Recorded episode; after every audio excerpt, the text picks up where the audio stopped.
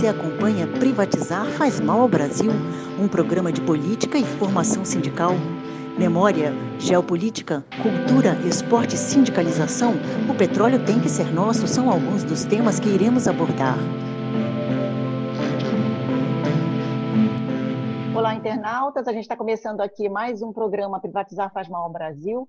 Dessa vez no formato especial com o tema. A gente vai começar a falar de soberania e vários assuntos a partir de hoje. E no programa inicial, nós vamos falar sobre sistema financeiro. Para conversarmos sobre esse assunto, estamos aqui recebendo com muito prazer o Arthur Koblitz. Ele é doutor em economia pela UFRJ, é também economista pelo BNDES e trabalha há 12 anos no banco. E atualmente ele é presidente da Associação de Funcionários do BNDES. Olá, Arthur, tudo bem com você? Tudo bom, Rosa? Tudo bem? Tudo bem, Tudo ótimo. Obrigado pelo convite, Luiz Mário. Prazer estar com você, Rita e Paulinho. Um abraço. Estamos também aqui com a Rita Serrano. Ela é mestre em administração de empresas e atualmente é conselheira de administração eleita pelos trabalhadores da Caixa Econômica Federal. Como vai, Rita? Tudo bem? Olá, tudo bem? Eu também quero agradecer o convite, né? E estar aqui com com colegas, com companheiros de luta, né? Luiz, o Arthur, o Paulo. Então, vai ser com certeza uma conversa muito importante para as nossas entidades de representação e para os brasileiros. Com certeza. Muito obrigada pela presença, Rita. E também estamos aqui com o Paulo Lindsay, ele é coordenador do Rio de Janeiro da Auditoria Cidadã da Dívida Pública e é diretor do ACBGE, Sindicato Nacional dos Servidores do IBGE. Olá, Paulinho, como vai? Tudo bem? Tudo bem, é um prazer né, estar aqui é, fazendo debate com os companheiros.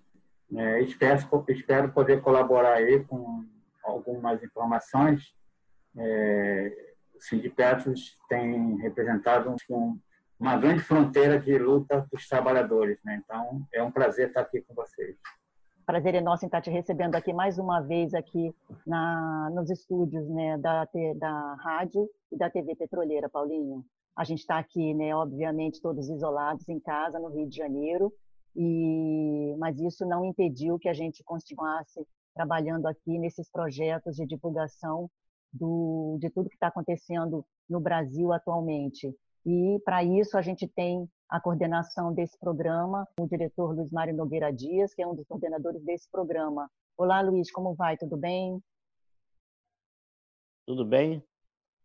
Prazer em receber a todos e todas. Mas se privatizar faz mal ao Brasil. Reais brasileiro. Isso é um tema sistema financeiro e soberania. Essa relação é muito importante para o país e para o povo ter mais esclarecimento com os companheiros. Vamos lá, Arthur. Vamos lá. Obrigado Vamos começar então com Arthur Koblitz. Passar para você então, Arthur, seus comentários sobre esse assunto né, de sistema financeiro junto com soberania, por favor.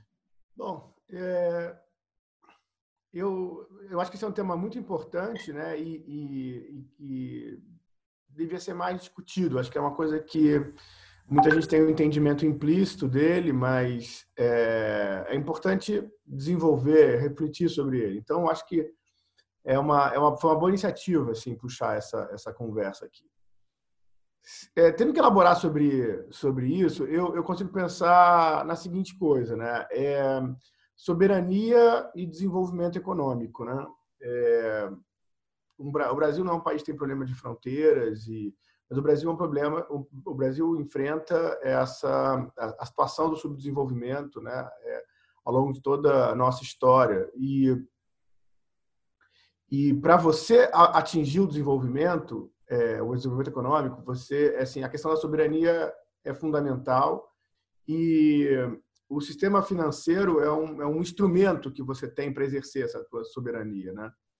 É, o que eu quero dizer, desenvolvimento econômico envolve, é, em, na história dos países, ele envolveu sempre é, decisões de prioridade de setores, de setores industriais, setores econômicos, envolveu prioridade de, é, é de financiar e viabilizar é, grandes obras de infraestrutura. Então, os países, ao longo da sua história, pra, na, na, na, busca de, de alcançar o desenvolvimento, eles tiveram que ser capazes de desenhar algum tipo de estratégia e viabilizar essa estratégia econômica. É como se o, o desenvolvimento econômico depende de que você é, possa dirigir sua economia, possa guiar sua economia né, no rumo que é mais promissor para enfrentar esses obstáculos, para aumentar a produtividade. É como que se, se você não faz nenhum esforço pelas forças é, naturais de mercado, pelas forças que já estão presentes no mundo, os países em desenvolvimento eles simplesmente se encaixam, se acoplam no resto do mundo, é, são, são puxados, são absorvidos pelo resto do mundo para ocupar uma posição que é que convém ao, ao resto do mundo, mas não à população daqueles países. Para você conseguir é, é, é, transformar esse processo de, de, de, de aproxima, inevitável aproximação econômica com o resto do mundo de uma forma é, que seja, produtiva, seja é, positiva, que é, permita índices de igualdade, índice de produtividade, né? uma, uma que, permita uma inserção é, assim, é, uma inserção que seja positiva, que seja virtuosa para essa economia, você tem que saber canalizar recursos, você tem que ser capaz de fazer apostas, né? Então, eu acho que tem dois componentes assim que fundamentais, né? Um que é a questão de você ter é, recursos é, financeiros na, em moeda forte. Né? Um país, é, é, no seu processo de desenvolvimento, precisa importar coisas em, uma, uma, em grande medida. Então, você tem que ter um colchão de, de, de, de acesso a reservas que, que, que viabilizem é, é estratégias de desenvolvimento que, durante algum tempo, é, façam um consumo acelerado dessas, dessas, dessas reservas financeiras, desses, por exemplo, dólares, né, que permitem, no caso do mundo atual, né, seriam dólares para você adquirir produtos no exterior. Então, essa é, é uma, é uma primeira perna da, da autonomia que você precisa para exercer sua soberania em, em, é, é, rumo ao desenvolvimento econômico. Do outro lado, você precisa ter uma estrutura, uma organização, como moeda local, como moeda do seu país, para financiar projetos de longo prazo. Isso não é trivial.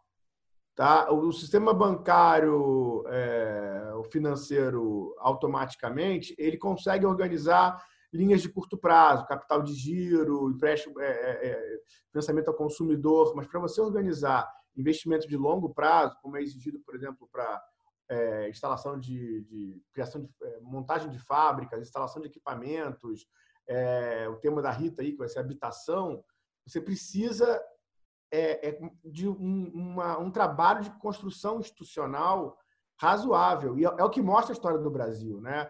A Caixa, o BNDES não surgiram assim, de uma hora para outra, eles foram produto de, um, de, de, de, discussões, de reflexões, e foram se adaptando, mudando ao longo do tempo as suas estruturas para viabilizar isso. Então, o caso do BNDES é essa, essa capacidade que ele tem de fornecer para, para, para obras de infraestrutura, para a indústria, né, para a mecanização do campo, é, essas linhas de longo prazo, né, de 5, 10, 15 anos de financiamento, que tornam factíveis esses investimentos. Né? E há taxas, o ideal é que seja isso, há taxas que tornem esses investimentos lucrativos, né? porque é, nós estamos falando aqui de sociedades em desenvolvimento em países capitalistas, né? países que quem assume boa parte do, do investimento são empresas privadas.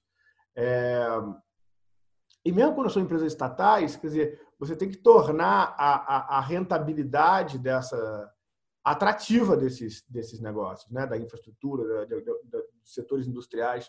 Então, você tem que ser capaz de fornecer de forma promocional. É, eu gosto até de falar de subsídio, porque subsídio foi uma coisa que ficou muito é, queimada, né, como uma coisa muito é, é, quase como se fosse uma coisa errada ou ilegal, né? Eu tenho um amigo meu que dá aula de setor público, de economia do setor público, uma vez dando aula sobre mecanismos normais que são, fazem parte da, da ação estatal desde né, muito tempo e foram fundamentais para o desenvolvimento econômico dos países, ele estava falando de impostos e subsídios. Né? E um aluno levantou o braço e perguntou, mas professor, subsídio não é uma coisa ilegal? O que é uma coisa é, que é interessante, porque realmente virou uma, uma, uma, um, um instituto, né, um mecanismo completamente. Ah, você subsidia para dizer: olha só, isso aqui é importante para o país, isso aqui tem uma, traz uma vantagem que é maior do que só quem está envolvido nessa atividade. Não é só o cara que vai é, é, investir aqui que, que, que, vai lucrar com isso aqui. É, essa atividade é importante para o país como um todo. Então você está promovendo aquilo ali, você tá, o governo está concedendo subsídio para que aquilo ali seja viabilizado, né? É, então ter disponível o recurso de longo prazo, você ter disponível aquilo ali é uma taxa que estimule que aquela, aquele investimento seja realizado, é essencial para o desenvolvimento econômico. Não tendo isso, o setor, o setor privado ele se dedica ao, a, às atividades é, que já são lucrativas naturalmente, espontaneamente. Que, como eu falei, normalmente são aquelas atividades que, que servem aos outros países, mas não à sociedade que está instalada naquela, naquele território, né, naquela nação. Então, é, é, são essa, essas instituições financeiras que nós conquistamos na nossa história do, nosso, do século XX, né, no desenvolvimento, elas são essenciais para o Brasil. Eu acho que a gente conseguiu não perdê-las durante esse processo né, no século XXI de, de, governos que foram na economia bastante neoliberais, né? Na, na, principalmente, aí eu acho que é, inclui até o PT na, na, política de curto prazo, né? na, gestão da política macroeconômica, você teve uma gestão muito é, neoliberal e você teve gestões que privatizaram, né? que venderam, que aderiram a esse tipo de coisa. Mas o sistema financeiro público continuou em mão estatal. Ou seja, talvez, talvez se tivesse continuado a me, com a mesma força a onda que veio dos anos 90, a gente não teria perdido o controle dessas instituições. Nós não perdemos e isso hoje é um ativo importante, né? É, que, por exemplo, causa constrangimento é, é, para o atual governo, que é o governo mais liberal que a gente já teve, um governo ultraliberal, de fundamentalistas, de, é, é de dogmáticos, né? como eles mesmos. Isso é um tratamento que foi dispensado para o Paulo Guedes por um membro da equipe dele, né? naquela reunião lá do dia 12 mostrou. É, tá aí, de repente eles estavam desfazendo a Caixa, desfazendo o BNDES, é, tá aí a Caixa, um instrumento vital, é, já se mostrou para viabilizar o auxílio emergencial. Está aqui tá aí o BNDES, para mim, causando constrangimento para o governo, porque eles não usam o BNDES como poderiam usar, mas são cobrados por isso. Então, eu acho que foi nós, nós preservar isso foi um feito e, sem dúvida, essas instituições são fundamentais para que a gente possa sonhar com um desenvolvimento autônomo, soberano é, do nosso país. Tá ótimo, Arthur. A gente vai então passar aqui para o Paulo Lindsay, mas vamos aguardar porque a gente vai depois fazer uma rodada de bate-papo sobre esses assuntos e a gente volta a conversar aqui com o Arthur. Queria então convidar o Paulo Lindsay, que é coordenador no Rio de Janeiro da Auditoria Cidadã da Dívida Pública e é também diretor do ACBGE, para estar falando sobre esse assunto aqui conosco hoje. Por favor, Paulinho. É, Bom dia a todos. Eu acho que o Arthur colocou com bastante propriedade o tema, é, mas eu queria me reportar a um projeto de país. Infelizmente, é, essa autonomia e o desenvolvimento de um país é, no Brasil, é, ele passa por uma economia totalmente vulnerável, uma economia dependente. É, apesar de, no chamado milagre econômico na década de 70, o país viver praticamente num canteiro de obra, com grandes obras faraônicas, isso nunca significou a melhoria da qualidade de vida do povo. Nós chegamos a ter, em média, um PIB de 10,8%, chegando em 73 ou 74 a 14%, e o povo na miséria. Então, o que acontece é que o projeto de país ele não existe. Esse é um dos problemas que acontece para você que tem, uma autonomia de um país. O Brasil hoje, apesar de ser a nona economia do mundo, já chegou a ser a sexta economia do mundo, ele é uma economia para subsidiar as grandes potências imperialistas nesse, nesse mundo. Ele não é um país com a sua riqueza para que possa melhorar a qualidade de vida do povo, infelizmente.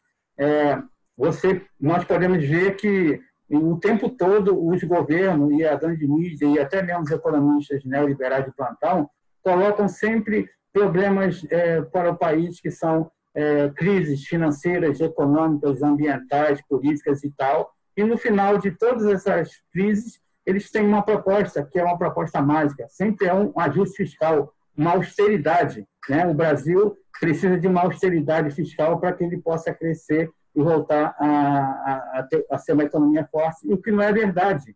Porque nós estamos falando aqui de um país que é esse país virtual, né? criado pela grande, pelo, pelo esse setor, o setor rentismo desse país, e nós temos o Brasil real, que é o Brasil do petróleo, é o Brasil da água, do, do ferro, do nióbio, onde a gente é, é, é explorado, nosso subsolo. É, eu levantei na Agência Nacional de, Mineração, de 2004 até abril de 2020, o, as empresas mineradoras tiveram um, lucro líquido de 1 trilhão 240 bilhões é, para a exploração do nosso subsolo. E desses 1 trilhão 240, 26 bilhões foram repassados para o Estado brasileiro. Então, eles exploraram o Estado. Isso são os números é, oficiais, porque provavelmente são subestimados, né? e é muito maior do que isso. É, tem é, situações que precisam ser é, levantadas, porque nós estamos voltando ao projeto é, básico do, do, do neoliberalismo, né, é, do consenso de Washington. É, o Brasil, em 1983, ele assina a primeira carta de intenção do, do FMI, né, e a partir daí a gente consegue perceber como é que a economia brasileira avança. É, nos anos 70, o chamado milagre econômico, é, o, o, país é, teve um crescimento, mas nesse período de ditadura até 85, a dívida pública cresceu absurdamente. Isso nunca significou melhoria da qualidade de vida do povo, porque é o seguinte, dívida pública pode ser uma ferramenta necessária para que o Estado possa usar para melhorar a qualidade de vida do povo. E no Brasil, infelizmente, dívida pública não é isso. Dívida pública hoje é para garantir lucro de banqueiros.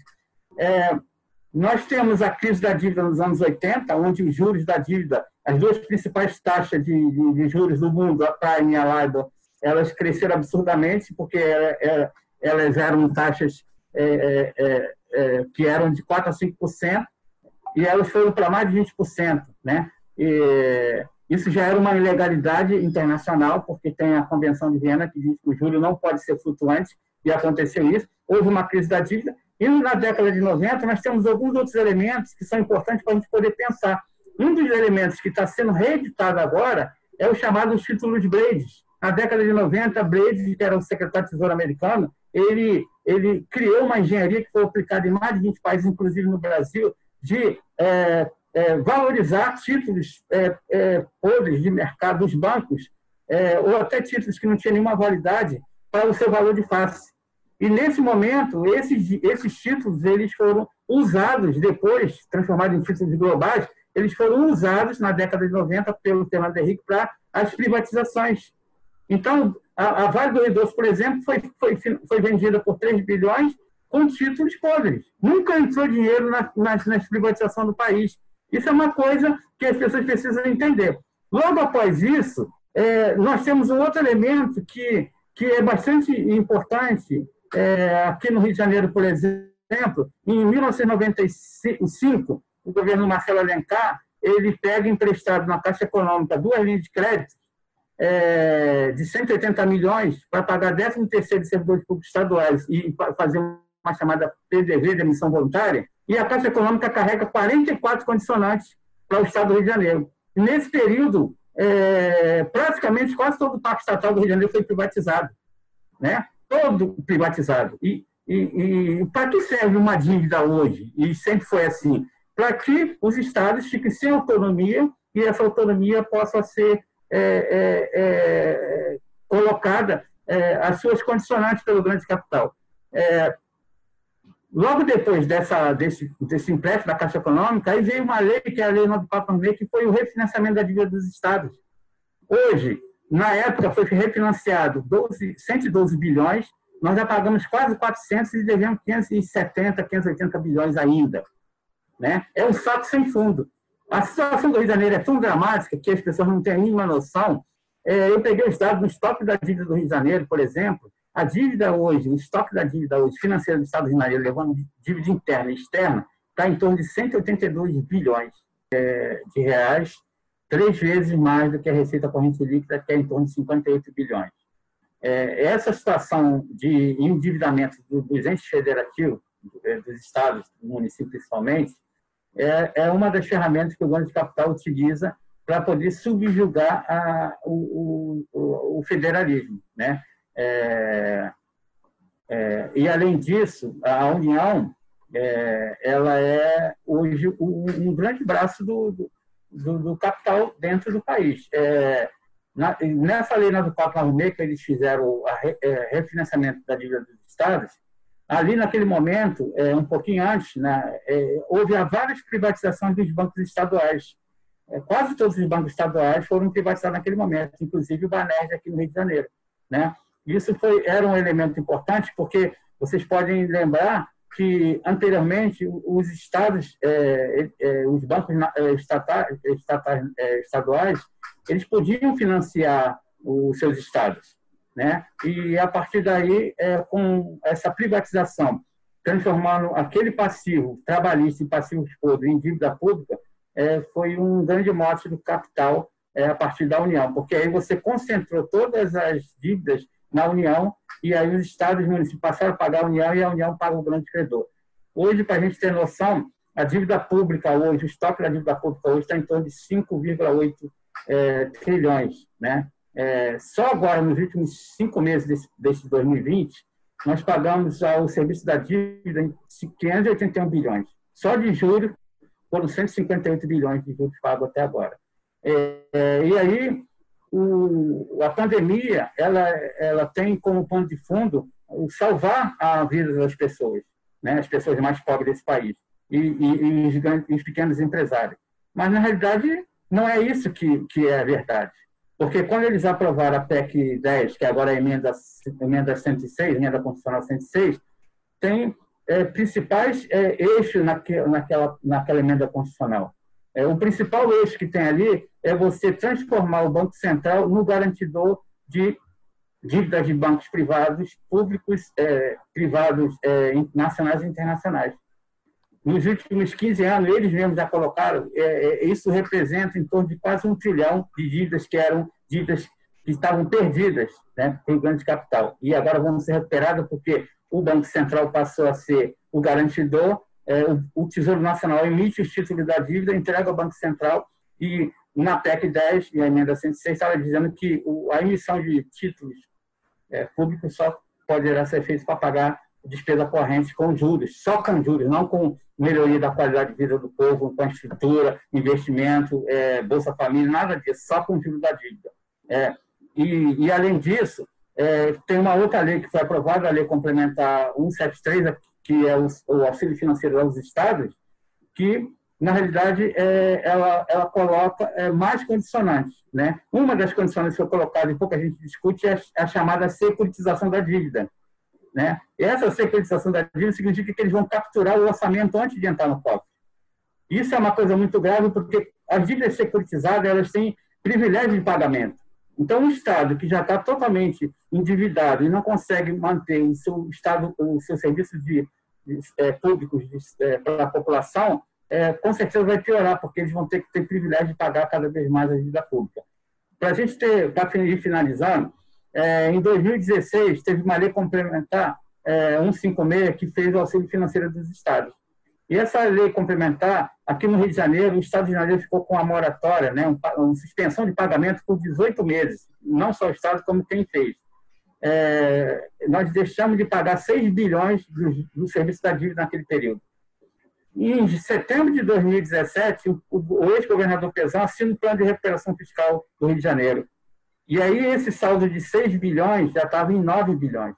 E hoje, em, fevereiro, em abril de 2020, maio de 2020, é, esse saldo, que era 6, passou a 9, está em 51 bilhões, reservado na chamada conta gráfica. A conta gráfica é o seguinte, eu admito a dívida, está reservado direitinho, de 6 para 51 bilhões, e esse saldo ainda vai crescer até 2026, que é onde o plano de recuperação foi esticado.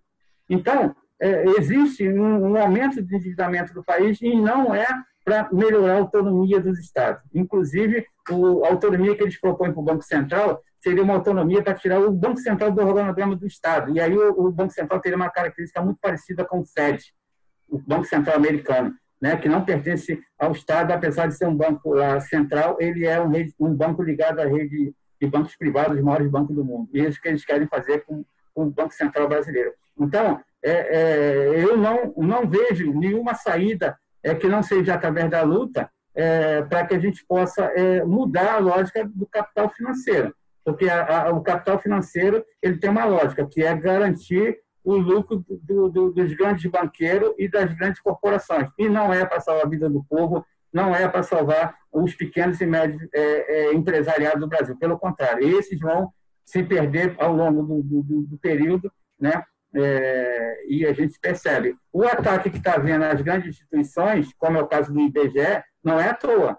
Né? Por isso que a gente não conseguiu orçamento para fazer o, o censo como a gente tinha planejado. Porque quanto menos informações técnicas e fidedignas você tenha para poder é, retratar o, a, o, território, né, o, o, Brasil, através dessas pesquisas, dessas estatísticas, será melhor para que eles não tenham nenhum tipo de argumento é, para poder é, ser obrigado a fazer políticas públicas.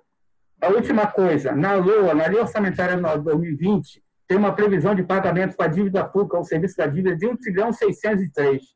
Como é que pode um país se desquebrado aumentar em relação ao ano anterior em 560 bilhões para a dívida pública. Alguma coisa está errada. Ou eu não sei fazer conta, ou nós estamos sendo enganados, porque o problema do Brasil não é de dinheiro. E aí o Arthur colocou, nós temos uma reserva cambial que em junho de 2019 era 388 bilhões de dólares. Em junho de 2020, nós temos 348 bilhões de dólares. Em um ano, nós perdemos 40 bilhões da nossa reserva, do nosso colchão, que o Arthur colocou aí. Para onde é que foi esse dinheiro? Foi para salvar a vida do povo, foi para melhorar a estrutura? Não, foi para garantir lucro de banqueiros, né? É, cada vez mais. É, nós temos esse 348 bilhões de dólares. Se você fizer a conversão por real hoje, nós estamos falando de 1 trilhão 800. Nós temos mais 1 trilhão e 80 na conta única do Tesouro e nós temos mais 1 trilhão 309 de operações compromissadas. Essas três fontes que eu falei somadas dá 4 trilhão 240 bilhões mais ou menos de dinheiro no cofre do governo. Como é que um governo que tem 4 trilhões no seu cofre dizer, vai dizer que não tem dinheiro para pagar 158 é, bilhões da, da, pandemia e não pode melhorar a vida do povo?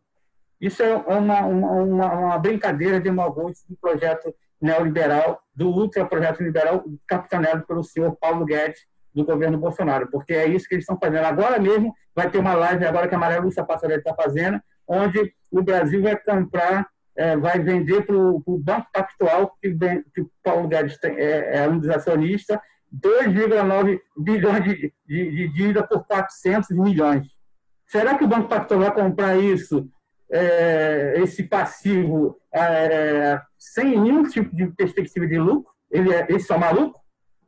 Então, é, é, essas questões que a gente tem que perceber para ver para onde é que a economia do Brasil acompanha. Tá? Muito obrigado aí pela participação e estou aberto ao, ao debate. Tá ótimo, Paulinho. A gente com certeza vai voltar a falar nisso, principalmente com relação a essa questão de que a gente sabe fazer conta sim. Tá aí você para mostrar isso, a Auditoria Cidadã da Dívida que está há mais de uma década tratando desse assunto e mostrando sempre essa diferença que a gente sempre fica abismado, né, como a coragem desses governantes aí que já passaram e que estão aí hoje têm de fazer isso que fazem, de dizer sempre que não tem dinheiro para o essencial, que é principalmente saúde, educação, moradia. E falando em moradia, eu vou chamar então a Rita Serrano. Ela é conselheira de administração eleita pelos trabalhadores da Caixa Econômica Federal, mestre em administração de empresas. Olá, Rita, muito prazer em estar recebendo você aqui no programa. Te convido então a fazer a sua falação agora. Bom, agradecer de novo o convite, é um prazer estar aqui, né, com o Luiz, o Arthur, o Paulo e você, Rosa, coordenando. Bom, o tema é, da soberania e sistema financeiro, acho que nós podíamos primeiro poderíamos destrinchar. Né? O que é soberania? Né? Soberania é a capacidade do Estado ter autonomia, ter independência frente às outras nações e ter capacidade né, de gerar emprego, de gerar riqueza no seu próprio país. Então, essa autonomia é a autonomia que nós estamos perdendo, tá certo? Essa capacidade de geração de riqueza, de renda, de crescimento, de desenvolvimento. Eu acho que a pandemia ela retrata isso de forma bastante nua e crua, né? Por exemplo, né? Essa disparada internacional por respiradores, né? Não foi isso? E aí os estados, os países de primeiro mundo, com destaque pra, para os Estados Unidos, vão lá e compram tudo, não é isso? Compram, comprar agora é, é uma, é, um número enorme de remédios, que são remédios que comprovadamente tem alguma eficácia com relação à pandemia, comprar o lote inteiro, que se dane o mundo, não é isso? Comprar os respiradores, quer dizer, a guerra comercial para comprar respirador. E agora, matéria hoje, inclusive, aí que está tá nos jornais, diz que já existe, logicamente, né, a disputa comercial pela tal vacina, que ainda não existe, mas que já está em disputa pelos grandes países, os países mais ricos do mundo. Então, com certeza, os países subdesenvolvidos e, infelizmente, com um governo subserviente como o nosso aqui, não ficará na lista dos primeiros a receber a vacina. Imagine, então, os países da África e os países mais pobres do mundo. Então, isso por si só já mostra qual é, é a discussão, como é, é, grave, como é urgente a discussão da soberania de um país, né? da sua capacidade. E todas as medidas tomadas é, pelo governo, este governo, desde quando entrou, vão no sentido contrário, né? E de, de, como eu já disse, ser um país subserviente a interesses internacionais, também com destaque aos interesses americanos que são interesses de dominação dos povos. Então, é o país que mais faz guerra no mundo e que, infelizmente, também tem um governo hoje profundamente reacionário que agudizou essas relações com o mundo inteiro e estamos vendo aí a relação com a Organização Mundial de Saúde e, como eu disse aqui, né, é, travando guerra comercial no sentido de abocanhar todos os recursos mundiais para é, o seu próprio país, em detrimento da população e dos países, né, da população mundial e dos demais países. Então, isso é um retrato. Bom, quando a gente fala em sistema financeiro, e aí nós estamos falando no Brasil, em especial, de cinco bancos, né, grandes, comerciais, além do BNDES, que é um banco de desenvolvimento. Então, quando a gente fala, nós estamos falando o seguinte: tem cinco bancos no Brasil o, o Itaú, Bradesco, Santander, Caixa e BB, que detêm sozinhos mais de 80% do sistema financeiro nacional. Então, nós temos um sistema oligopolizado. E temos o BNDES, e BNDES, Banco de Desenvolvimento, mais bancos públicos federais, nós temos cinco, que é a Caixa, o Banco do Brasil, o BNDES, o Banco do Amazonas, da, da, do Amazonas, e que hoje, inclusive, completa 82 anos, e o Banco do Nordeste. E estaduais sobraram aí basicamente cinco bancos estaduais depois é, da leva de privatização que o próprio Paulo aqui citou da década de 90. Qual vem sendo, e aí no nosso, no, se a gente discute soberania, qual vem sendo o papel deste sistema é, financeiro nacional? E aí nós vamos ter que fazer uma, uma divisão óbvia, né? Os bancos, no geral, são é, os setores da, é o setor da economia que mais lucra, se pegar o lucro dos, dos últimos anos, é o setor que mais cresce. Não tem crise financeira no setor financeiro, tá certo? Pelo contrário, ele sempre sai ganhando. A financiarização do mundo, inclusive, né? a partir do momento que o capitalismo vira um capitalismo financeiro, a financiarização do mundo, vem acabando com as indústrias nacionais. Os bancos hoje, inclusive, eles são acionistas das grandes empresas de produção no Brasil e no mundo inteiro. E essa financiarização, inclusive, é uma das causas da desindustrialização do mundo, a partir do momento que as pessoas preferem aportar seus recursos na especulação financeira do que no setor produtivo, e o resultado nós estamos vendo que é um desemprego estrutural no mundo inteiro. No mundo inteiro, não só no Brasil, mas no mundo inteiro. Quem fala muito sobre isso, inclusive, é o professor Ladislau Dalbor, né, que tem um conhecimento e uma pesquisa muito grande sobre essa área. A questão é que no Brasil você tem esse lucro desenfreado e embora os bancos sejam concessão pública, né, mesmo os privados, eles são concessão pública do Estado, eles não investem absolutamente nada no país. Um exemplo interessante é o Santander, que, por exemplo, a matriz é, a matriz do Santander é na Espanha e a filial que mais lucra no mundo é a brasileira.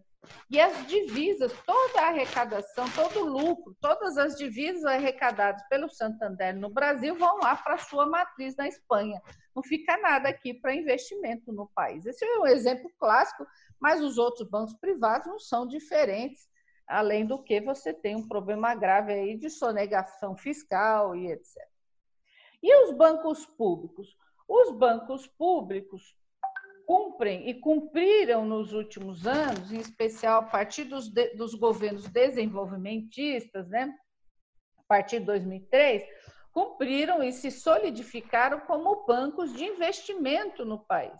Então, investimento como o BNDES na, nas indústrias, no setor produtivo, no pegar a Caixa, né? investimento, a Caixa tem 70% do mercado habitacional no país, quer dizer, investimento na construção civil, que eu abro um destaque, é um setor extremamente importante, é um dos grandes geradores de emprego, principalmente para a população de baixa renda, e uma característica aí do, do Banco do Brasil foi se solidificar como um banco de crédito agrícola, para o pequeno, para o médio, para o grande é, produtor, e aí você tem os bancos regionais que executam políticas de desenvolvimento regional, como o Banco do Amazonas e, e do Banco do Nordeste. Esses, essas instituições cumpriram um papel importante em alguns momentos da história, por exemplo, em especial em 2008, né, no, na, uma política anticíclica, a crise internacional que assolou é, o mundo inteiro e no Brasil ela teve um impacto menor, justamente porque essas instituições foram usadas para baixar juros, crédito subsidiado, para investir, eh, para investir no crédito, para, para poder diminuir o impacto é, dessa crise. E, como eu disse aqui também, tiveram um papel fundamental no crescimento do país a partir das suas políticas de investimento é, e de crédito. Ocorre que, vamos pegar agora um exemplo mais atual, mais interessante, né? A Caixa Federal. Vários países do mundo instituíram, neste momento da pandemia, uma renda mínima. Os Estados Unidos lá instituiu, é 1.200 dólares, a Alemanha, 5 mil euros, é, o Canadá, 2, 2 mil dólares, a Espanha e por aí vai. E, e, e, o Brasil instituiu o auxílio emergencial no valor de 600 reais, né, que é 120 dólares, só depois de muita pressão social, porque a, a iniciativa do primeiro governo não queria nem instituir. Segundo, falou em 200 reais, que é a coisa. 600 já é absurdo para uma família sobreviver, imagine 200 reais. Mas após grande pressão social, instituiu o auxílio no valor de 600 reais, três parcelas, agora serão mais duas, e com certeza a sociedade vai ter que pressionar para que sejam mais, dado o tamanho da crise que está assolando o país. Bom, mas é, é interessante, só para a gente comparar, os Estados Unidos instituiu lá sua renda básica de 1.200 dólares e está pagando como?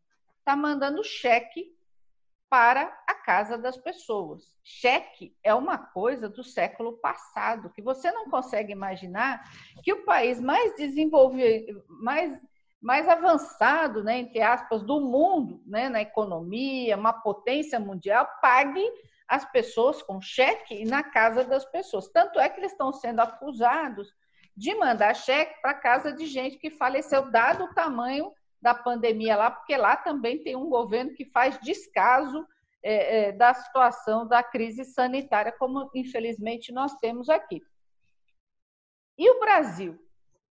O Brasil tem uma empresa da, como é a Caixa, com pote, com capilaridade, e, e, conseguiu executar isso a partir de empresas públicas. Então, a Caixa faz o cadastro com todas as falhas que nós estamos vendo, porque, de fato, é, pelo tempo corrido e pela, é, é, pelos milhões de pessoas que escreveram, você tem falhas, mas a Caixa fez o cadastro, a Caixa teve que superar, inclusive, superar o estigma de banco atrasado tecnologicamente, teve que é, criar aplicativo para cadastro, aplicativo para poder executar o pagamento e agora se tornou o maior banco digital do país a abrir aí 56 milhões de poupanças digitais até agora. Por que, que os Estados Unidos não faz isso? Porque é simples. Os Estados Unidos não têm empresa pública. Os Estados Unidos não têm banco público. Portanto, ele tem que usar uma, uma técnica lá da década de, de 90, 80, de mandar cheque para casa das pessoas. Isso é a potência mundial. Então, e o Brasil? O Brasil tem bancos com porte da Caixa, com porte do BNDES, do Banco Brasil e da, empresas públicas do porte da Petrobras, do IBGE, não sei o quê, que existem e que podem ser utilizadas em momento eh, de crise, de calamidade pública como agora. E o mais interessante dessa história toda é que, por exemplo, quando a gente fala da Caixa, o banco se superou, criou aplicativo poupança digit, é, é, conseguiu incluir a, a, bancarizar a população que não tinha acesso a tudo isso. E, mas qual é a política do governo? Qual é a resposta? É a privatização. Agora, se essas instituições se mantiveram públicas até agora, é porque todos nós aqui, as entidades, movimentos trabalhadores, a sociedade lutou muito, porque senão o Estado não teria essas instituições para poder, neste momento de necessidade, de calamidade, de crise, poder usar para poder baixar a conta de luz, porque tem a Eletrobras, de poder baixar o preço do gás, porque tem a Petrobras, de poder mexer no valor da gasolina, porque tem a Petrobras, de poder fazer pesquisa. E imagine um governo que cortou bolsas de pesquisa, que cotou recursos das universidades públicas, neste momento de calamidade, precisa do quê? De pesquisa científica para buscar a vacina, precisa de universidade pública para fazer pesquisa, precisa de, do SUS, Sistema Único de Saúde, para atender a população. Quer dizer, toda essa estrutura estatal ela foi deixada é porque foi deixada, não, nós lutamos para ela ficar, mas ela é fruto dos últimos anos, dos governos desenvolvimentistas. Vamos dar um tempinho agora. Eu queria aproveitar a tua deixa sobre privatização, queria passar para o diretor Luiz Mário Nogueira Dias, para ele falar um pouquinho de como é que está essa situação, Luiz Mário, na Petrobras, especificamente, que a gente tem visto, inclusive, muito diferente do que o Koblitz falou aqui, né, que eles não têm um, uma visão com relação a essa questão de acionistas, né, de investimentos saudáveis. Né? A gente viu, por exemplo, a privatização da BR Distribuidora, uma gigante no setor, que foi privatizada, vendida a preço de banana, extremamente, altamente lucrativa e importantíssima para o país. Queria passar então para o Luiz Mário Nogueira Dias, que é diretor do Sindipetra RJ e é também coordenador da Secretaria de Política e Formação Sindical. É, companheiros, a coisa está difícil na companhia. Pebio é o próximo alvo. Além de eólicas, térmicas, urucu, e tudo está se esvaindo na companhia.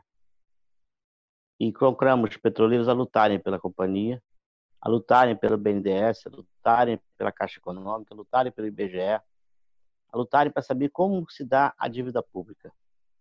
Por isso, os convidados aqui presentes lutem pela soberania nacional, que é a soberania do povo. Então, a privatização da companhia, de mal a pior, contra a população brasileira. Mas eu quero dar uma pincelada em alguns assuntos, só para fazer montar um mosaico com os nossos convidados. Gostaria que falasse um pouquinho sobre Fundo Amazônia, que tem a ver com soberania nacional e respeito internacional. Gostaria de falar também um pouquinho sobre, falasse também sobre o swap cambial, que é outro absurdo que eu vejo. Lei Candir, em que os governos são credores do governo federal e não fazem essa cobrança. Aí vem com a lorota dizer que os bancos, os governos estaduais estão quebrados. Mas só a Lei Candir, se for paga, paga a dívida dos estados. Não se fala mais nisso. A recente notícia é que o BNDES vai promover a liquidação da SEDAI. Está ávido por isso. Ele quer privatizar o BNDES, quer privatizar a SEDAI também, assim como o nosso presidente Castelo Branco, que é um medíocre, quer privatizar a companhia toda. É o sonho de menino dele e do Guedes. FMI. A, a prova submissão tem a ver com aquela época, que era, não tínhamos soberania no nosso país. Um golpe de 64 orquestrado por norte-americanos e deu no que deu. Então, para mim, como brasileiro, ter o FMI na nossa cola era como não ser brasileiro. Era ser escravo do FMI. E a palavra que você usou, Arthur, sobre o preconceito com a palavra. Anotei aqui. Subsídio. Subsídio. Vem da época em que nós éramos toda hora acionados pelos Estados Unidos e o resto do mundo também era assinado pelos Estados Unidos, em os países que subsidiavam o alimento, os produtos industrializados para exportarem para ter fôlego na balança comercial. Então o preconceito veio daí, dessa época em que subsídio era equivalente a ah, você está trapaceando no mercado internacional. E na verdade não é. É para a subsistência da nossa nação, do nosso povo, gerando empregos os bancos também serviriam um papel de fomentar a economia, como o BNDES o faz há 400 anos, desde a sua fundação, assim como os outros, Caixa Econômica, Banco do Brasil. A Casa da Moeda faz parte desse processo, do sistema financeiro e a construção do nosso país. Os bancos receberam muito mais do que a população vai receber. De 600 reais, 1 trilhão e 200 bilhões em primeira atacada. E logo em seguida, ele ainda faz assim, o seguinte: a garantia que era dos depósitos, que se não me engano era na ordem de 25%, despencou. Então, de cada 10 reais, você tinha 2,50 que era depositado como reserva da, das operações, caiu. E a outra também, como é que está, Rita? Como é que está a questão do Comitê de Defesa das Empresas Públicas? Se puder dar uma palha também sobre isso, seria muito interessante. E como é que está a luta da dívida? Em decifrar essa dívida. Pelo comitê Paulinho puder falar também, agradecemos. Sigam daí, fiquem à vontade. A palavra é de vocês. Ok. É, obrigada, Luiz Mário. Então, Luiz Mário já fez algumas perguntas, já levantou algumas questões. Eu tenho outras aqui também, mas a gente pode deixar para mais tarde, para uma outra oportunidade. Né? Eu vou então passar, a gente já está chegando ao final do nosso programa, né? eu queria só pontuar aqui com a produção do longa feito pelo Silvio Tendler, né? a gente não podia deixar de falar desse trabalho que ele fez, que é O Dedo na Ferida, né? um filme que inclusive foi premiado no Festival do Rio de Janeiro em 2017, que ele, para quem está assistindo aqui o programa e quiser saber mais um pouquinho, bem detalhado, bem beabá sobre sistema financeiro e o que, que acontece no Brasil, é importante que assista. Eu vou deixar, inclusive, aí no texto descritivo o link para esse documentário que a gente exibiu, a Secretaria de Política e Formação Sindical exibiu no início do, de 2019 no, na sede do Sindipetra RJ. Queria, então, já passar para as considerações para o Arthur Koblitz e também já para a sua despedida aqui no nosso programa de hoje, por favor, Arthur. Ok, Rosa. Bom, já queria é, começar para não esquecer de falar no final que eu gostei de participar da, dessa conversa, aprendi muito aí com, com as, a intervenção a, da Rita e do Paulinho, bem interessante, levantaram um monte de tema que é, merece discussão. Eu vou tentar fazer um misto aqui de observações sobre é, coisas que me parecem, sei lá, mais importantes, assim, eu, sei lá, que eu, eu acho que eu tenho mais coisa para acrescentar do que eles mencionaram e tentar responder um pouco das questões do, do Luiz Mário. Vamos lá.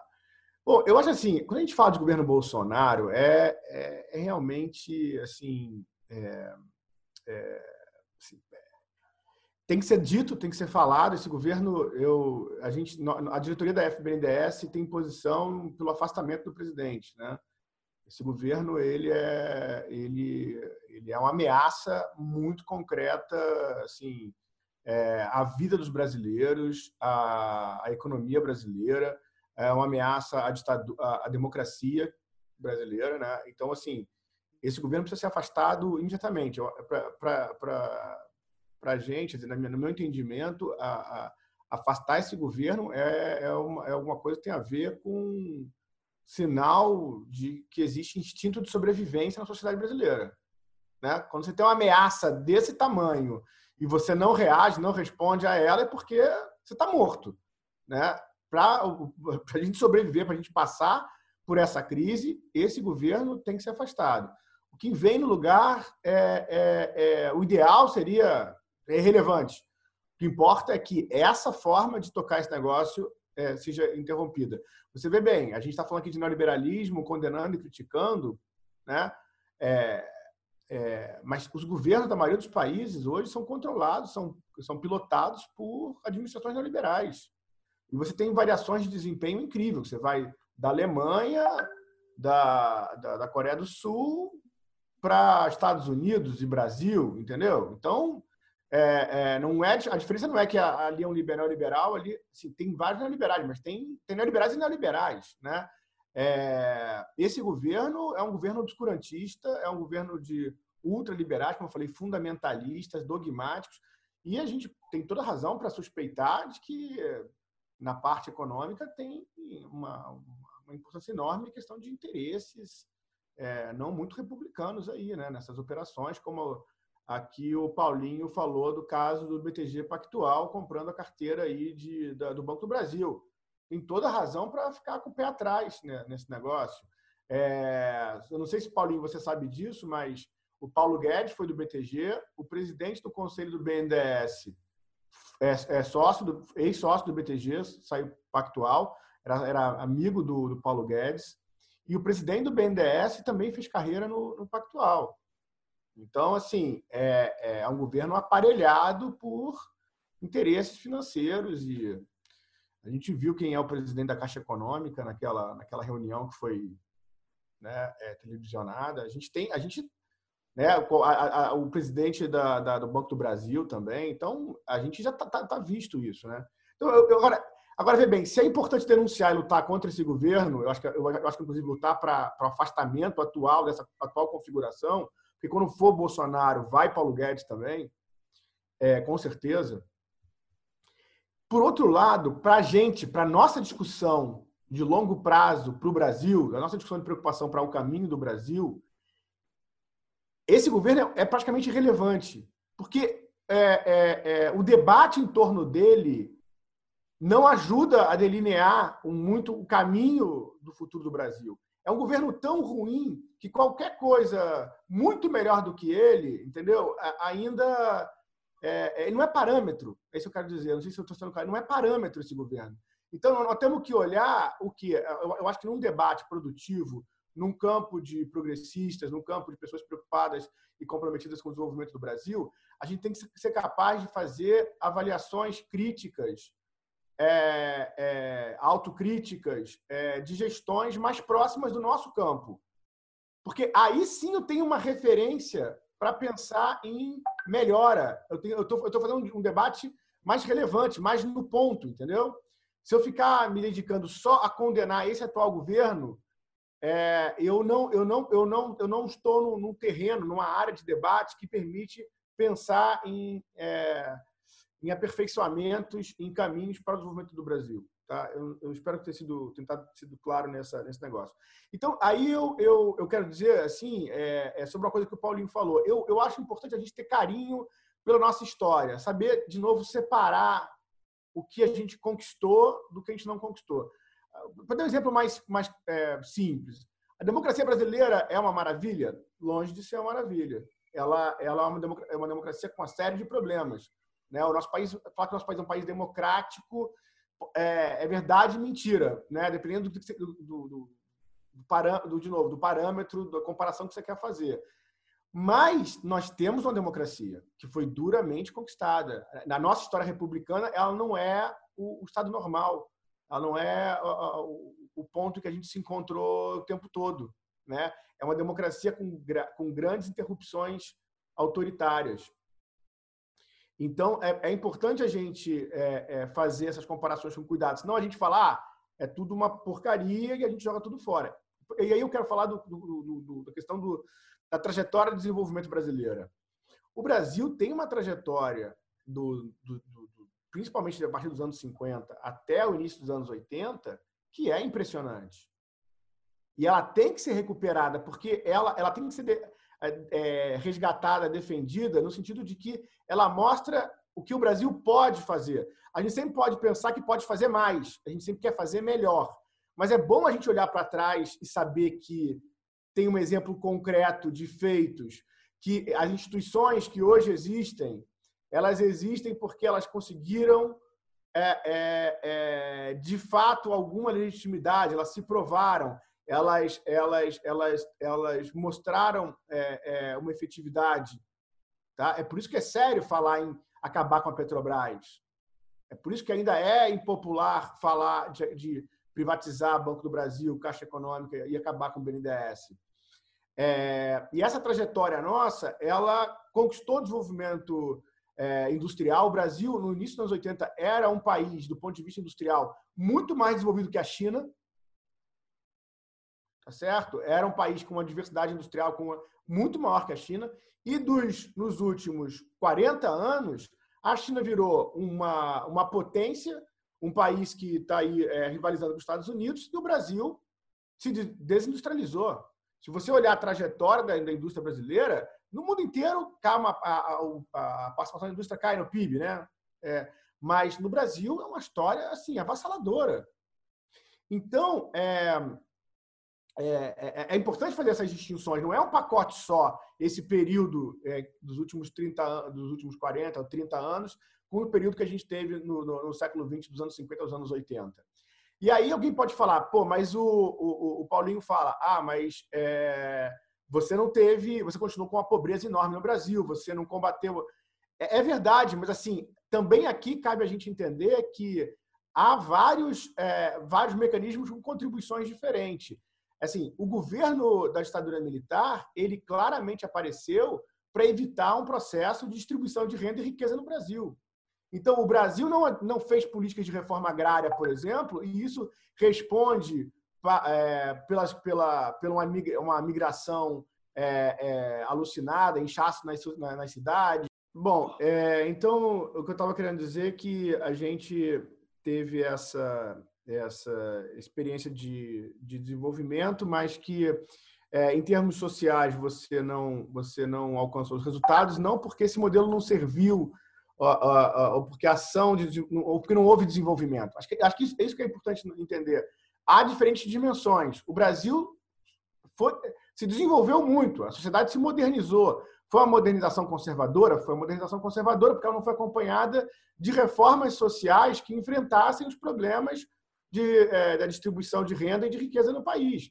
Inclusive, o golpe 64 ele foi feito é, fundamentalmente porque o desenvolvimento brasileiro colocou questões de pressão para uma maior igualdade social e houve um encastelamento de, de, de, de classes sociais conservadoras contra esse processo. É, é basicamente é, é, isso acontece em 64. É, quando veio o fim da, do regime militar, havia uma esperança enorme que com a democratização, com a, com, com a, a, com a presença popular nas urnas, a gente conseguisse é, é, integrar né, a população àquela, àquele processo de desenvolvimento, aquele processo de modernização que foi efetuado, entendeu? Agora, a, o que nós temos que refletir, é, e esse é o, é desafio é, para os democratas e, e, em particular para os progressistas, é que a, é o fracasso da nova república fundamental, assim, é, fundamentalmente fracassou. Não é que não teve nada de progresso, mas ela, nós não conseguimos fazer a inclusão social de fato, nós não conseguimos fazer o que se imaginava que, nem de longe, né? não, não houve um processo de reforma agrária amplo, não houve uma, uma mudança na, na, na distribuição de renda de riqueza no país, e nós ainda, não, é, é, além disso, não perdemos o dinamismo da, da economia em, em termos de industriais, tecnológicos. Então, assim, não dá para entender, eu acho, esse o próprio governo atual se a gente não levar em conta isso daí. E por que isso aconteceu? Porque o importan a importantes intervenções públicas a partir da crise de 2008 dos bancos públicos, do BNDES, por exemplo, não foi capaz, e eu acho que a gente pode concordar com isso, né? que não foi capaz de lançar um ciclo de desenvolvimento comparado ao que a gente observou é, o Paulinho falou do, do, milagre econômico, mas eu, assim, você pode falar do segundo PND na ditadura militar, ou no plano de metas, na democracia da época do Juscelino Kubitschek. Por que a gente não foi capaz de fazer isso? Eu acho que essas questões, eu falo delas pelo seguinte, assim, é, é, é, zero de partidarismo. Eu acho que o movimento social não deve ser partidário. Tem, tem que enfrentar questões políticas, mas não ser partidário. Eu acho que responder essas questões é um desafio. Não é uma crítica, por exemplo, aos governos é, petistas é, que tem uma série de coisas para serem é, é, resgatadas e defendidas, mas eu acho que para qualquer novo postulante ou defensor da, de, de, da opção é, política eleitoral é, do PT, por exemplo, é importante que ele tenha claro isso, que ele responda essas questões. Então, não é uma acusação, não é uma defesa de um ponto de vista. É, eu acho que são questões que nós, do movimento social, do movimento social ligado a empresas públicas importantes, a gente tem que enfrentar. Né? É, é, isso não significa concordar com os liberais, é colocar novas questões, é enfrentar criticamente esse negócio, não é capitular para uma visão liberal sobre elas. E concluindo, para não ficar sem nenhuma resposta para o Luiz Mário, o que eu posso dizer sobre o Fundo Amazônia é que realmente foi um retrocesso. O Fundo Amazônia era, é uma iniciativa pequena e mais importante. Né? O Brasil é, conseguiu, esse fundo é, chegou a ser modelo para vários fundos no resto do mundo você usava recursos de fora do Brasil para implementar políticas importantes, inclusive é, instrumentalizar órgãos nacionais como o IBAMA. Isso foi, obviamente, é, o interesse, tá, não tem mais ninguém pode, honestamente, pode ter dúvida, é, é, é, é foi desmontado, né? o fundo parou de fazer novas, novos financiamentos, porque nós temos um representante dos interesses mais atrasados na Amazônia, que é o senhor Ricardo Salles, ele é um defensor dos grileiros da Amazônia, é um homem, é um homem perigoso, uma ameaça mundial, né? O senhor Ricardo Salles, e ele é, é, assim que desde que assumiu tentou é, é, usar aquela onda da caixa preta do BNDES, tentar surfar nisso para desmontar o Fundo Amazônia. Chegou a falar um monte de é, de asneiras, né? nenhuma delas foi comprovada, nenhuma ele estava simplesmente tentando usar aquela, aquela imagem, aquele discurso para solapar o funcionamento do Fundo Amazônia, e ele foi bem sucedido. O Fundo Amazônia está, em grande medida, parado, sem fazer novos, é, novos é, financiamentos. É, o Fundo Amazônia não é suficiente o, e o Brasil precisa, estou telegráfico agora, precisa urgentemente de um programa mais ambicioso para a Amazônia. Se o Brasil não for capaz de lidar com a Amazônia, essa é uma missão óbvia do desenvolvimento econômico brasileiro, do desenvolvimento econômico brasileiro dar conta, ter uma solução, uma proposta, um modelo para a Amazônia. O Fundo Amazônia não era isso. Ele é uma coisa mais tímida do que isso. Mas tinha um papel muito importante. Tá? É, SEDAI. Essa coisa toda da privatização é complicada para o BNDES. O BNDES virou o agente da privatização do, do governo federal. É, e isso põe o BNDES numa, numa missão complicada. Eu, eu, eu, tenho toda uma história porque o BNDES ganhou essa expertise, né? É, mas o que eu acho fundamentalmente que a sociedade deve cobrar do BNDES é que os critérios, os condicionamentos, os critérios técnicos, as ameaças que os processos de privatizações é, é, colocam, né, essas ameaças que estão colocadas, deveriam ser elucidadas pelo, pelo BNDES. Eu acho que a gente não pode, o BNDES não pode se conformar com a posição de que ele está simplesmente cumprindo tarefas dos, do governo, né? E, e ele está fazendo isso, mas ele tem que fazer isso de uma determinada forma. Então, acho que a sociedade pode cobrar é: você não está vendo tal risco? Quais serão as possíveis consequências da privatização da SEDAI? Esse é um trabalho técnico que os, os empregados do BNDES deveriam ser capazes de apontar como analistas do, do, do, desenvolvimento é, econômico. Então, é, eu acho que tem essa, eu, eu, tenho essa sutileza daí. Eu não acho que você pode, você pode dizer, não, o BNDES não deveria privatizar essas coisas, porque ele tem uma missão dada pelo governo federal. Mas a sociedade pode cobrar. Mas BNDES, vocês são analistas, vocês não veem nenhum problema nisso? O que está em risco? O que está em jogo nisso? Essa cobrança é importante que seja feita e nós, da Associação de Funcionários, queremos estar junto com os que fazem esse questionamento. Obrigada, Arthur. Quero te agradecer pela presença aqui no programa hoje e passo então para os comentários finais para o encerramento do Paulo Lindsay, que é coordenador do Rio de Janeiro na Auditoria Cidadã da Dívida Pública e também diretor do ACBGE. Por favor, Paulinho.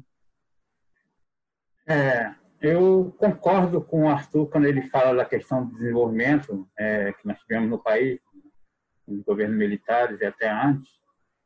É, mas a dúvida que eu tenho é para que serviu esse desenvolvimento?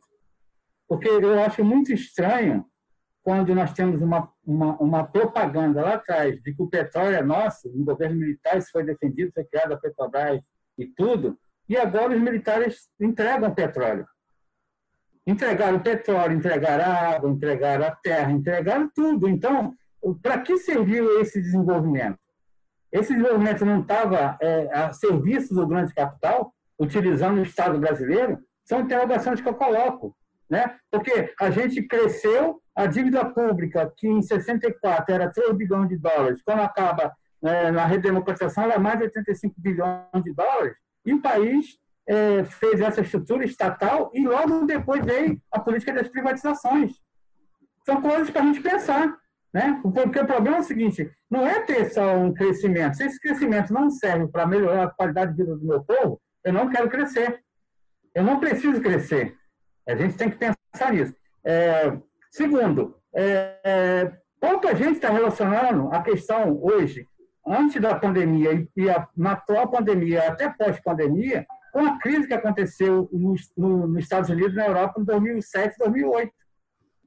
Poucas pessoas fazem essa relação, porque é o seguinte: eu vi uma entrevista da Angela Merkel, quando ela diz que eles podem esperar 20 ou 30 anos para encontrar portos seguros. Qual foi o centro da crise nos Estados Unidos? Sabe qual foi a crise? O centro não foi só a bolha imobiliária. A bolha imobiliária foi um dos elementos, mas o principal elemento foi que os fundos financeiros aplicaram derivativos sem lastro. O banco, o, o, o Estado americano, ele foi obrigado a injetar mais de 16 trilhões de dólares, mais de 100% do PIB americano naquele, naquele período, para que os bancos não pudessem quebrar os maiores bancos do mundo, porque o argumento é o seguinte, eles são grandes demais para quebrar. E aí quebrou os estados nacionais. No Brasil, foi a marolinha.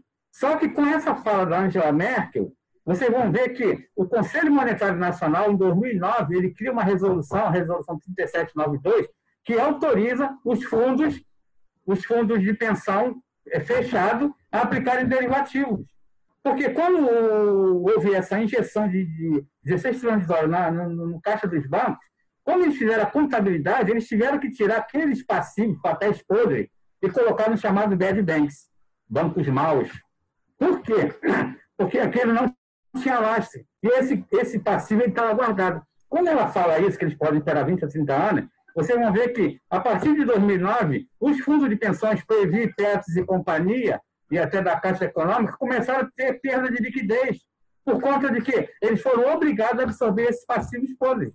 Se você pegar a lei do pré-sal, tem lá no artigo 47, chamado Fundo Social, está escrito lá, o dinheiro do ROD petróleo será aplicado na educação, na saúde, na ciência tecnologia, etc. Quando você vai ler na lei, no artigo 51 e demais artigos, diz o seguinte, preferencialmente o seu ativo, o seu, o seu ativo será aplicado no exterior.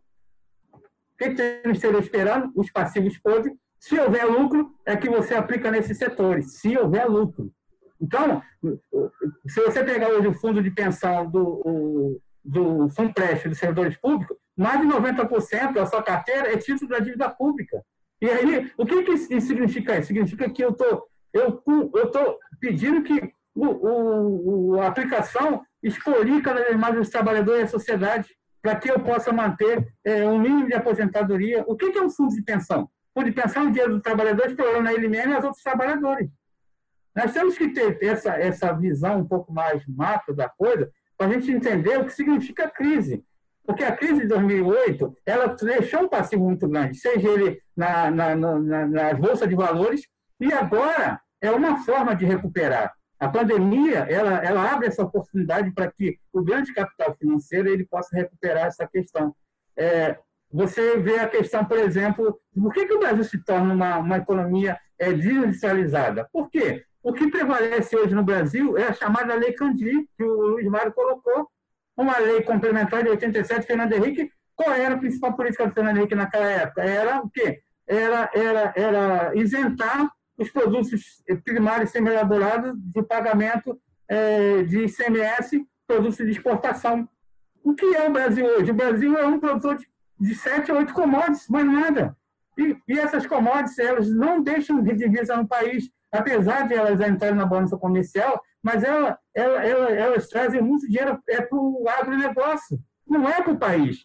Porque se eu tenho um, um, uma lei que diz que é isento ICMS dos produtos primários elaborados, aqui no Rio de Janeiro, por exemplo, qual é o principal produto, os principais produtos? Ferro e petróleo, que são produtos primários, que são produtos que não deixam. O que, que aconteceu com os estados a partir da década de 90? Foi exatamente a descapitalização dos estados, por quê? O Caixa, o principal é, imposto de, de, de, capitalização do Estado, chama-se ICMS. E esse ICMS ele foi, ele foi reduzido a pó. Né? Então, além disso, tem as é, renúncias fiscais, tem as desonerações, as corrupções, tem uma opção de coisas envolvidas. Né? Mas não é essencialmente, não foi Cabral e Pesão que destruiu o Rio de Janeiro, por exemplo. Cabral e Pesão eles ajudaram, mas Cabral e Pesão significa a corrupção do varejo de 1%, 2%, 3%. Né? A corrupção grande chama-se dívida pública. Como o Luiz Mário colocou a questão da dívida pública, não é simplesmente falar assim, ah, vamos pagar a dívida pública. Eu quero saber, se eu chegar para vocês dois aqui, para Rita e para o Arthur, falar assim, no final dessa live aqui, vocês estão me devendo mil reais. Aí vocês vão falar para mim, se for, Paulo, eu nunca te vi. Como é que eu estou te devendo mil reais? Eu vou ter que fazer um argumento para poder convencer que você está. Então, a dívida pública é uma ferramenta necessária para o Estado mas ela tem que ter contrapartidas. E no Brasil não existe a contrapartida. Um exemplo é o que ele falou do swap cambial. O que é swap cambial? É, uma, é, uma, uma um, é um hedge, é seguro, é uma troca de moeda. No Brasil não existe swap cambial.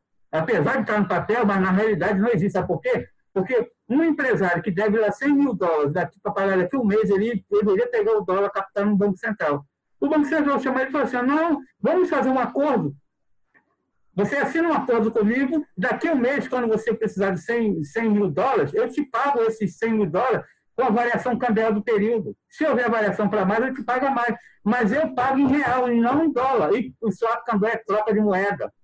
E no Brasil não existe a troca de moeda, existe a, a, a, a captação né, a, a, desse, desses dólares, na verdade, o, o valor, né, para poder é, pagar essa dívida. Não é pagamento em dólar. Né? É, então, isso tem que ser é, colocado para que as pessoas possam ter um pouco mais de noção do que acontece. A economia brasileira, infelizmente, ela precisa de criar cenários, argumentos falaciosos, na sua grande maioria, para que as pessoas acreditem. Como é que pode o país estar quebrado? O, país não está... o que é quebrado no país? Um país que tem a Petrobras, tem, tem, tem vale, tinha Vale do Rio Doce, tem uma opção de riqueza, pode estar quebrado. Quanto vale uma Petrobras em relação à dívida pública brasileira? Nós temos que pensar isso, porque quebrado para o sistema financeiro, sabe o que é? É você não conseguir pagar o, o, o serviço da dívida. Isso é que é quebrar um país. Como eles botam o argumento de que nós não podemos comparar o, comparar o Estado com o pai de família. Como é que pode um pai de família que ganha mil reais querer gastar mil quinhentos? Eu, nós aqui não podemos emitir moeda, o Estado pode emitir moeda. E deve emitir moeda que fosse para ajudar o seu povo. Nesse momento, por exemplo, seria o momento de fazer isso e não está fazendo. Sabe por quê? Porque ele tem uma base monetária que o mercado financeiro obriga ele a ter, que é uma base monetária em torno de 4% do PIB. Nós estamos falando aqui de 380 bilhões. 380 bilhões paga pouco mais a folha salarial dos servidores públicos. Se todo servidor público federal, se o máximo de pagamento tirar todo o seu pagamento, sabe o que aconteceria? Não teria dinheiro na economia. Por quê? A economia do Brasil, hoje, ela é financiada pelo título da dívida, que está na mão de meia dúzia de banqueiros. Quem são os donos do título? Como o Luiz Mário falou aí do, do, do detentor do título, quem são quem compra título direto do título? Sabe quem é? São os dealers. Sabe quantos? São 12 bancos em uma corretora, que são os caras que, que fazem leilão com o Estado brasileiro e eles cobram o que quer. Para a gente ter noção, para finalizar, a taxa Selic está 2,75. Beleza, as pessoas estão achando uma maravilha. Mas quanto está o custo da dívida pública nos últimos 12 meses? Sabe quanto é? 9,56. Sabe qual é o, o, o, o crescimento médio do PIB mundial, 2,5%. Você acha que eu podendo especular para ganhar 9, eu vou aplicar em produção? Só se eu fosse maluco. Então, nós estamos vendo que essa questão da financiarização que foi colocada aqui pela Rita, ela é importante para isso. Porque é o seguinte, a economia mundial real é em torno de 90 a 100 trilhões de dólares. E a economia virtual talvez seja 10, 20 ou 30 vezes isso. Por que, que há o ataque ao, ao, ao, meio ambiente no Brasil e no mundo de modo geral? Sabe por quê? Porque é um, o meio ambiente é o único setor na economia que pode transformar papéis podres em economia real, que é o petróleo, a água, o nióbio e a ferro. Por isso você, existe a necessidade de fazer uma intervenção no meio ambiente, na legislação, criar novas leis e flexibilidades que existem para que aquele bem virtual possa se tornar em bem real. Inclusive, agora, o BIS e o próprio Banco Central Brasileiro estão, estão propondo acabar com a moeda física e criar moeda virtual. Né? Que aí a coisa se torna mais fácil ainda de ser manipulada. Então, é essa a questão que nós temos que ser, é, pensar para ver em que projeto verdadeiramente o Brasil caminha. Né? O, caminho, o Brasil caminha num projeto que sustenta o grande capital financeiro, porque o Brasil é um, um dos grandes países é, real da, da economia. Né? E o próprio Ladial Labor, já vi vários livros dele, ele fala até da questão do PIB, né? tem que rediscutir o PIB, porque o PIB do Brasil, por exemplo, o PIB mundial cresce quando você tem várias catástrofes no mundo e essa catástrofe ela não é colocada como prejuízo, sim como um aumento de lucro daquela, daquela região, que é o caso de, de, de, de Brumadinho. Houve lá uma catástrofe e ali provavelmente deve ter sido contratado várias empresas que aumentarão o PIB, mas ninguém computa o prejuízo ambiental que ficou naquele local. Que isso é uma coisa que tem que ser pensada é, para que a gente possa efetivamente discutir economia nesse país, porque a economia desse país ela é uma economia voltada totalmente para o ganho de capital financeiro e investimento do povo. Por isso que o povo está totalmente fora dessa questão é, e a gente vai cada vez mais. É, só última coisa para finalizar, nós temos que ver o seguinte: o teletrabalho que, que, a, que a Rita colocou e que a gente está vendo discutindo, eles têm uma relação direta com a, a, a, a, robótica, a inteligência artificial e automação para onde o mundo caminha. Né? O, o, o, próximo passo, e o governo federal já está pensando em mudar a gestão para o teletrabalho, é eliminar do serviço público uma parte da, dessa, dessa rede de trabalhadores que não servem mais como, como, como, como trabalhadores, que são trabalhadores que fazem função que não são possíveis de ser é, remota, né? terceirizar e, e, aumentar o trabalho temporário e precarizado. No IBGE hoje, nós somos 4 mil trabalhadores do quadro permanente, mais de 6 mil temporários. Um salário que é um terço do, do início da carreira do servidor do IBGE e praticamente sem direito de carteira assinada. É para lá que nós estamos caminhando. Né? caminhando para isso, com um mundo bem pequenininho, um mundo onde algumas pessoas é, bem preparadas estarão é, se beneficiando cada vez mais e a grande maioria da massa dos trabalhadores estarão é, é, é, vivendo uma vida cada vez menos precarizada. E aí eles colocaram a questão do empreendedorismo, porque o empreendedorismo ele serve para tirar a obrigação do Estado e a obrigação das empresas de criação de emprego. Aí ele fala que você vai vender bolo de pote você vai sobreviver, porque é a única forma que eles conseguem de transformar essa precarização em coisas que, é, que, que no mínimo, no mínimo, haja sobrevivência do povo, e não qualidade de vida para o povo brasileiro. Tá ótimo, Paulinho. Te agradeço aí a participação, Paulinho, aqui no programa hoje.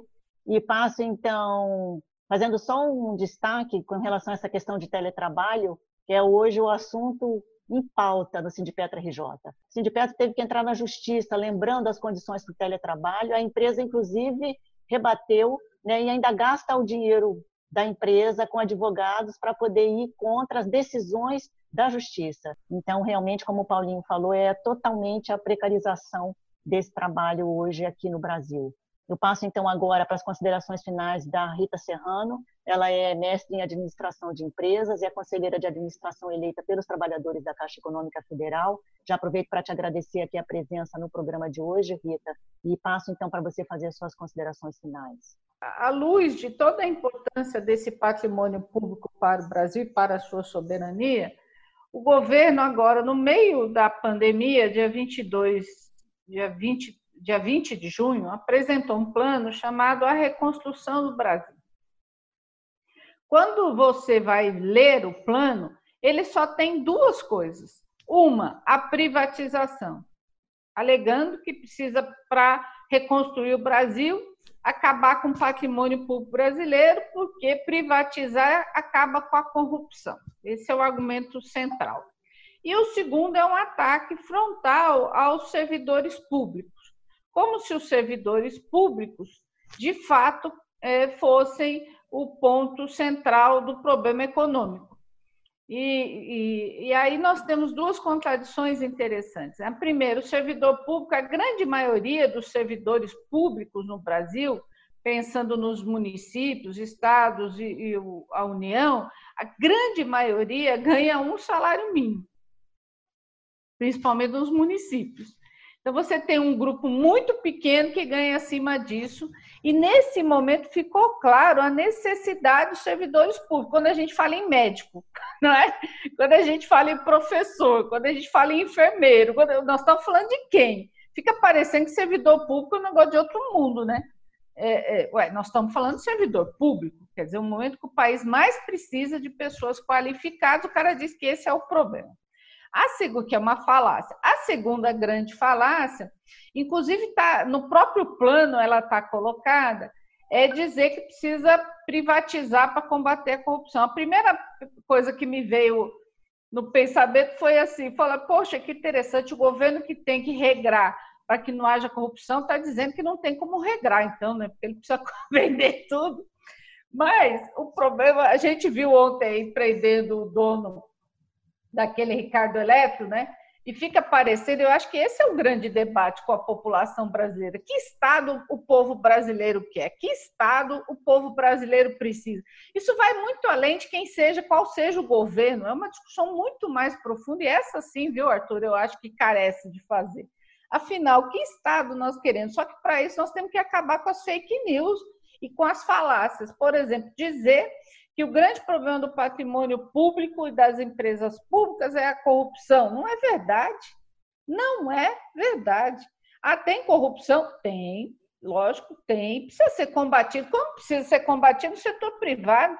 Olha só esse caso da, da, da Ricardo Elétrico de ontem. A sonegação fiscal de milhões, de milhões, poderia, inclusive se não tivesse acontecido, ajudar no processo. Agora, o Estado a ter condições melhores de atender a população. Aquilo não se compara àquela sonegação. Se juntar tudo que as empresas privadas no Brasil sonegam, por exemplo, vai dar né, o que tem de corrupção no setor público, vai dar 1%, menos que isso desse montante. Então, a corrupção ela não é intrínseca ao setor público, é o contrário, ela é intrínseca ao setor privado, que é quem corrompe o setor público, vem de fora. Não é de dentro para fora, é de fora para dentro e precisa ser combatida no setor público e precisa ser combatida no setor privado. Não tem, né? Fica parecendo que o setor privado é, é, é engraçado isso, né? é inovador, é anti, né? não tem corrupção. Outro dia, inclusive, alguém falou assim para mim: imagina, Rita, mas quando rouba no setor público tem prejuízo para a população. Ah, não, e quando rouba no setor privado, é, faz o quê? O cara sonega impostos, isso não tem prejuízo para a população?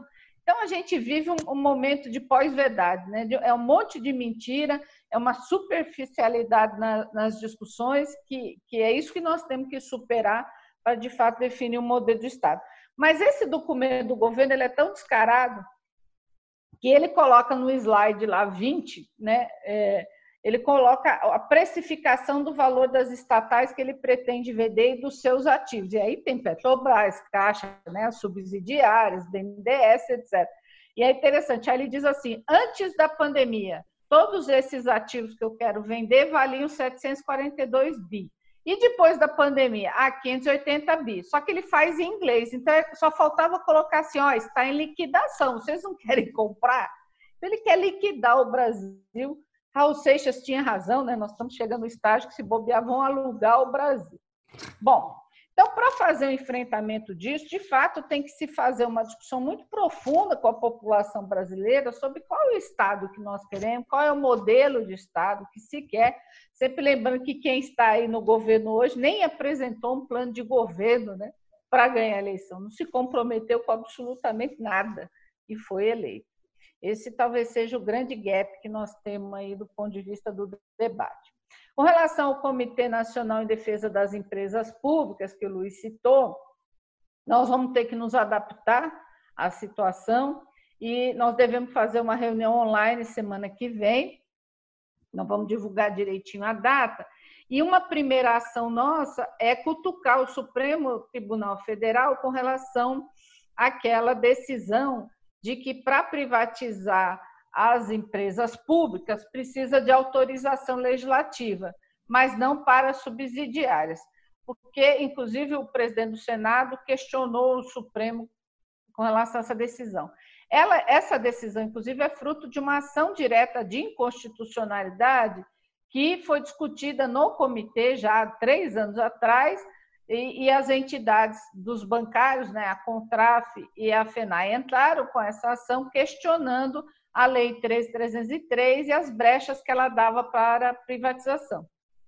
Num primeiro momento, o ministro Lewandowski decidiu que não poderia se privatizar sem passar pelo legislativo e num segundo momento no plenário do Supremo decidiram que você pode não pode privatizar a empresa mãe sem autorização legislativa, mas pode privatizar subsidiárias. E aí, o que é que as empresas estão fazendo? Vão privatizar subsidiárias, não vai sobrar empresa mãe para contar a história, né? Então, nós vamos discutir isso na próxima reunião do comitê, nós estamos já tentando ver aí como é que questiona o Supremo, e, e nós tivemos um apoio importante, que foi o presidente do Senado é, questionar, e também, viu, Luiz, nós fomos procurados por uma entidade internacional dos trabalhadores, a Uni Internacional, e eles querem se juntar ao comitê para essa discussão que o comitê faz em defesa do patrimônio público, e mesmo a campanha que nós lançamos, né, se é público é para todos, ela, a ideia é que ela se torne uma campanha mundial, né, com sindicatos do país todo adotando, porque esse ataque ultraconservador, essa política é, que nós estamos vivendo aí de governos é, é, ultraconservadores, fascistas, ela está no mundo inteiro, não é só aqui. Né? Você tem os Estados Unidos, tem o Brasil, você tem outros países do mundo, e esses governos no pós-pandemia, é, em alguns países, eles estão indo para cima daquilo que sobrou de patrimônio público, tá certo? Então, deve ter esse debate. Mas, por fim, eu entendo que o debate aqui é importante, nós temos que é, é, dialogar muito, né? ganhar corações e mentes, tentar aprofundar temáticas né, que são tratadas com muita superficialidade hoje, é, principalmente é, pela grande imprensa e, e, pelo governo e outros canais. E eu quero louvar aqui a iniciativa, parabenizar os, os sindicatos petroleiros, parabenizar o Luiz, a Rosa por terem conduzido. Foi um prazer estar aqui hoje com o Paulo e com o Arthur, Arthur é velho conhecido, né? A gente anda se encontrando bastante, até porque tamo, estamos no mesmo ramo, né? Financeiro. Mas é um prazer, gente. Eu espero que o debate seja proveitoso e que a gente consiga aí garantir energia para sair da crise melhor do que a gente entrou, o mundo sair melhor no sentido de refletir de fato, é, as pessoas usarem essa situação tão triste, né, com tantas mortes, mas usar também isso para refletir sobre que mundo nós queremos, que estado nós queremos, porque se é verdade que a crise sanitária trouxe muitas mortes pela pandemia, por outro lado, ela trouxe também um retrato nu e cru da desigualdade social no mundo, que mata muito, mas muito mais do que o coronavírus, infelizmente. Então, nós temos que combater o coronavírus e temos que combater a desigualdade social. É isso. Ótimo, Obrigada, viu, Eu agradeço convite. a tua presença aqui no programa hoje. A gente está finalizando aqui o Privatizar Faz Mal ao Brasil, essa edição especial de Sistema Financeiro e Soberania. E vamos fazer aí nas próximas semanas outros temas com relação à soberania também. Eu agradeço a presença aqui do doutor em Economia pela UFRJ e economista do BNDES, presidente da Associação de Funcionários do BNDES, Arthur Koblitz. Obrigada, Arthur, pela sua presença. Também agradeço a presença do Paulo Lindsay, que é coordenador do Rio de Janeiro da Auditoria Cidadã da Dívida Pública e é diretor também do Sindicato Nacional dos Servidores do IBGE, ACBGE. Obrigada, Paulinho, sempre presente, sempre aqui conosco no Sindipetra RJ. E também agradeço a presença da Rita Serrano, mestre em Administração de Empresas, conselheira de Administração eleita pelos trabalhadores da Caixa Econômica Federal. Obrigada, Rita. Já aproveito para te convidar para a gente fazer um especial sobre essa questão aí desse trabalho que a gente está desenvolvendo junto com relação a privatizações. E peço, então, que o Luiz Mário Nogueira Dias, que é diretor do Sindipetra RJ, da Secretaria de Política e Formação Sindical, encerre o nosso programa de hoje. Eu agradeço aqui a audiência, conto com vocês para o próximo programa e lembro que esse tanto o vídeo vai estar é, disponível no canal da TV Petroleira e no YouTube, que vocês acessam como Sindipetra RJ, e também a gente vai disponibilizar o áudio do nosso programa na Rádio Petroleira, que fica no www.sindipetro.org.br e também vai estar disponível na Rádio Petroleira no Spotify. Um abraço a todos e até o próximo programa. Te convido então, Luiz Mário, para encerrar o programa de hoje. Soberania nacional tem que ser inclusiva. A economia tem que ser inclusiva. Inclusiva do nosso, do nosso povo brasileiro. Os povos originários, os LGBTIs, os negros, a, os portadores de necessidades especiais. Ela tem que ser inclusiva, não, não pode ser diferente. Então, você falar em economia sem falar de povo, fica muito distante do papel real que ela quer. Aí, para que bancos? Né? Os bancos privados nada fazem bom papel para a nossa economia, e sim os bancos públicos fazem um bom papel. Enfim, vamos ter bastante links para colocar nesse programa, e vários outros programas que nós fizemos na, durante a política de formação sindical, e outras participações de vocês e destacando a questão do teletrabalho. É negociado sim, vamos negociar sim, vamos exigir da empresa o que é de direito do trabalhador. É a ser conquistado. A empresa não pode impor e não pode impor terrorismo a trabalhadores da Petrobras ou de qualquer outra empresa em qualquer outro lugar. Então vamos para a luta com essa questão do teletrabalho na Petrobras. As privatizações em, em roda. A denúncia da PBio, Petrobras aportou patrimônio que estava alotado nela, apropriado nela, para a PBio, e hoje oferece ela ao mercado por preço de banana, assim como todas as outras empresas. Corrupção, sim, de empresas privadas estrangeiras sobre os agentes públicos brasileiros. Foi feito isso também na Petrobras e em várias outras empresas estatais. Para finalizar, eu chamo o ato do dia 12, do 7, 14 horas, em Copacabana, posto 2.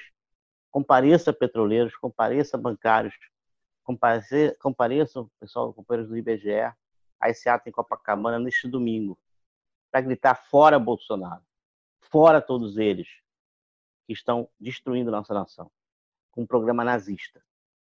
E ações também vão existir dia 10 e 11 de julho, ou seja, sexta e sábado também acompanhe o Sindipetra RJ e fique sabendo mais.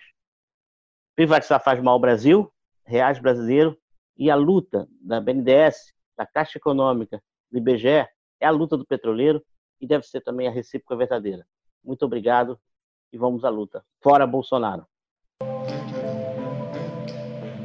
Privatizar faz mal ao Brasil, um programa de política e formação sindical. Aqui nós discutimos memória, geopolítica, cultura, esporte, sindicalização. O petróleo tem que ser nosso. Fique conosco aqui na Rádio Petroleira e não perca a próxima edição do Privatizar faz mal ao Brasil.